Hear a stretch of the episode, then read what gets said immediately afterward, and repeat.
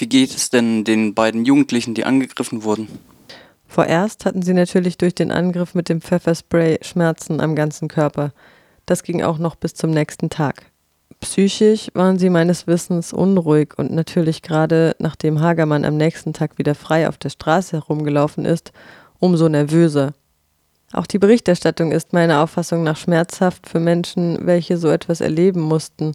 Aber ich denke, es geht wieder besser und die Solidarität, die sich auch bundesweit zu dem Fall zeigt, ist, denke ich, sehr bestärkend, auch gerade für die beiden. Du sprichst die Berichterstattung an. In der Pressemitteilung der Polizei und bei der Badischen Zeitung findet sich nur die Sichtweise von Hagemann wieder. Ihr seid ja in Kontakt mit den angegriffenen Jugendlichen. Wie hat es sich denn laut Ihnen zugetragen? Also zum einen wird ja in der Pressemitteilung und in der BZ davon gesprochen, dass der Nazi angegriffen worden ist, wobei sich das tatsächlich so abgespielt hat. Es gab tatsächlich ein Wortgefecht, welches vorausging, wo die zwei Jugendlichen Hagermann als Faschisten bezeichnet haben, worauf Hagermann eben den zwei Jugendlichen hinterherrannte und diese mit Pfefferspray besprühte, filmte und ein Passant, der dazwischen kam, mit dem Messer angegriffen worden ist. Alle Zeuginnen, die das gesehen haben, berichten das, was die Jugendlichen auch sagen. Aber die BZ und die Polizei lässt das halt einfach komplett aus und berichtet nur die Version Hagermanns. Der hat ja schon ein Verfahren am Laufen wegen gefährlicher Körperverletzung und trotzdem wird einfach nur seine Auffassung irgendwie dargestellt in der Zeitung. Die zwei Jugendlichen waren auf dem Weg vom Einkaufen und waren auch nicht wirklich auf Konfrontation vorbereitet. Aber dann ist eben dieser Fascho an denen vorbeigelaufen und die wollten das nicht so stehen lassen, haben ihn eben dann als Fascho bezeichnet, weil es irgendwie das Mindeste ist, wenn ein Fascho in deiner Gegend rumläuft. Und daraufhin sind die beiden weitergelaufen und nach kurzer Zeit konnten sie feststellen, dass er ihnen eben hinterherrennt und direkt mit dem Handy gefilmt hat. Die Vermutung der beiden war, dass er sie festhalten möchte, um sie dann der Polizei auszuliefern.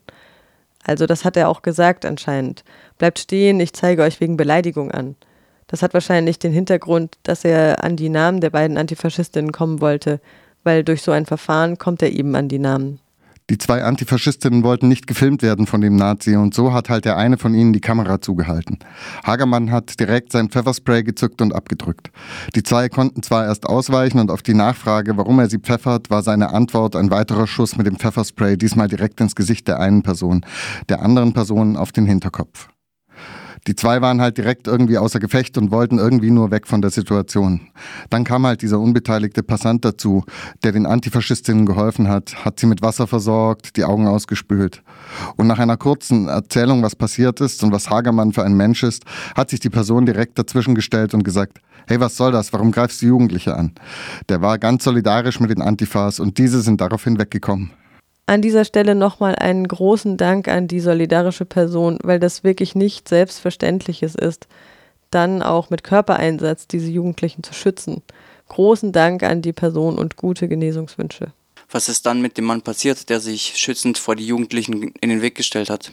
Da ist so ein bisschen eine Lücke in der Erzählung, weil die zwei Jugendlichen dann weggerannt sind. Also auch, weil die eine Person wirklich nichts mehr gesehen hat, weil sie das Pfefferspray mitten in die Augen bekommen hat. Und ab da sind es dann Erzählungen von anderen Leuten. Wir wissen aber zum Beispiel von einer Zeugin, dass es ein Wortgefecht zwischen denen gab, wo halt eben der Unbeteiligte gefragt hat, warum er denn hier Jugendliche angreifen würde, was es soll. Und irgendwie kam dann durch die Nachbarschaft so der Ruf, hey, pack das Messer weg, was tatsächlich von mehreren Zeuginnen gehört worden ist. Und dann kam es anscheinend zu dem Angriff. Relativ schnell war dann auch schon die Polizei da, welche wahrscheinlich schon im Vorhinein von Hagermann gerufen worden ist. Und auch ein Krankenwagen kam sehr schnell. Hagermann wurde mitgenommen und der Angegriffene kam ins Krankenhaus.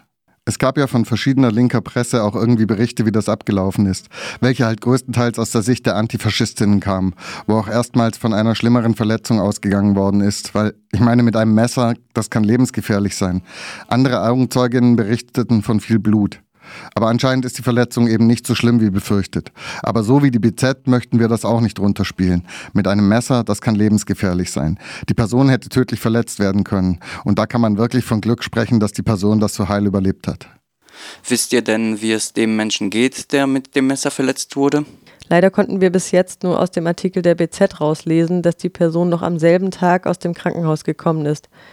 Es wird sich aber darum bemüht, Kontakt mit der Person herzustellen, dass wir der Person danken können und sie bei dem folgenden Prozess unterstützen können.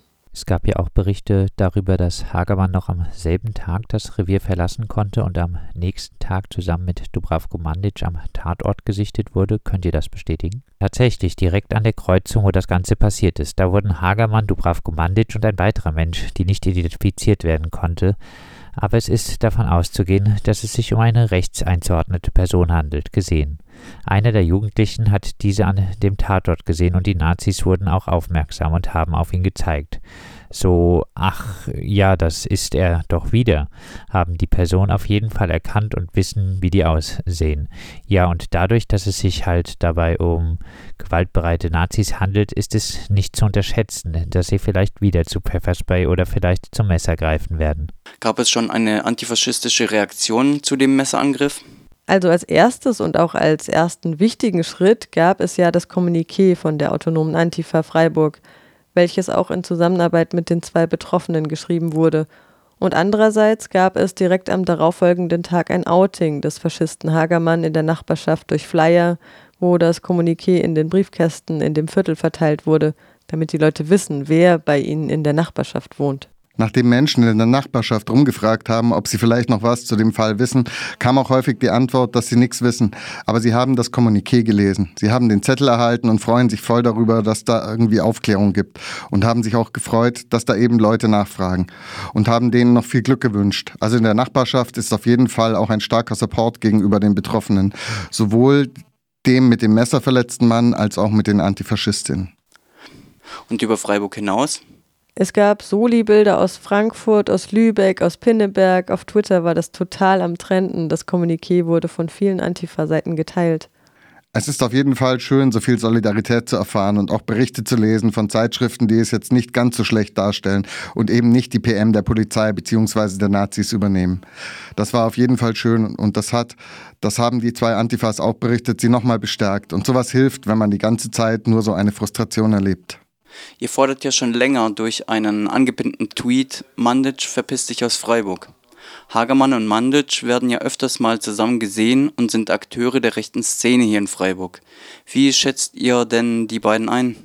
Vorab wurde der angepinnte Tweet auf dem Twitter-Account zu Hagermann, du mieser Fascho, verpiss dich aus Freiburg geändert und zum anderen gerade dadurch, was 2018 schon passiert ist, wo es bei RDL auch Berichte darüber gibt, wo eben der Tatverlauf sehr ähnlich ablief. Und zum anderen gerade dadurch, was 2018 schon passiert ist, wo es bei RDL auch Berichte darüber gibt, wo eben ein Tatverlauf sehr ähnlich ablief, wo zwei linksgelesene Personen eben beim AfD-Plakate abreißen gesichtet wurden und daraufhin eine solidarische Person einen Schlag mit einer Zange auf den Kopf abbekommen hat und daraufhin eine solidarische Person einen Schlag mit einer Zange auf den Kopf abbekommen hat. Wir sehen die beiden als sehr gefährlich an. Sehr großes Gewaltpotenzial. Dubravko Mandic hat ja auch die Gruppe S vertreten oder vertritt sie gerade, was eine sehr gewaltbreite Neonazi-Gruppe ist. Dass diese Tat am helllichten Tag passiert ist, zeigt auch, dass sehr wenig Hemmung gerade bei Hagermann besteht. Er hat selbst die Tat gefilmt, genauso wie beim anderen Fall, er scheint nicht wirklich darüber nachzudenken, was es für Folgen hat. Vielleicht fühlt er sich auch sehr sicher, was ja auch dadurch bestätigt wird, dass er direkt wieder rausgelassen wird, was ihn wirklich nicht unbedrohlicher macht. Auf die Unterstützung durch Justiz und Polizei gegen rechts kann man ja beim besten Willen nicht bauen. Wie kann man denn der Gewalt von rechts begegnen? Antifaschistischer Selbstschutz. Leider ist es so, dass man sich in größeren Gruppen tatsächlich sicherer fühlen kann. Man muss damit rechnen, dass man angegriffen wird, gerade auch nach Pöbeleien. Das war den beiden Antifaschistinnen wohl in dem Moment nicht bewusst, dass es als Folge zu einer körperlichen Auseinandersetzung kommen könnte. Das ist aber die Realität, dass man sich als Antifaschistinnen zum Ziel solcher Menschen macht.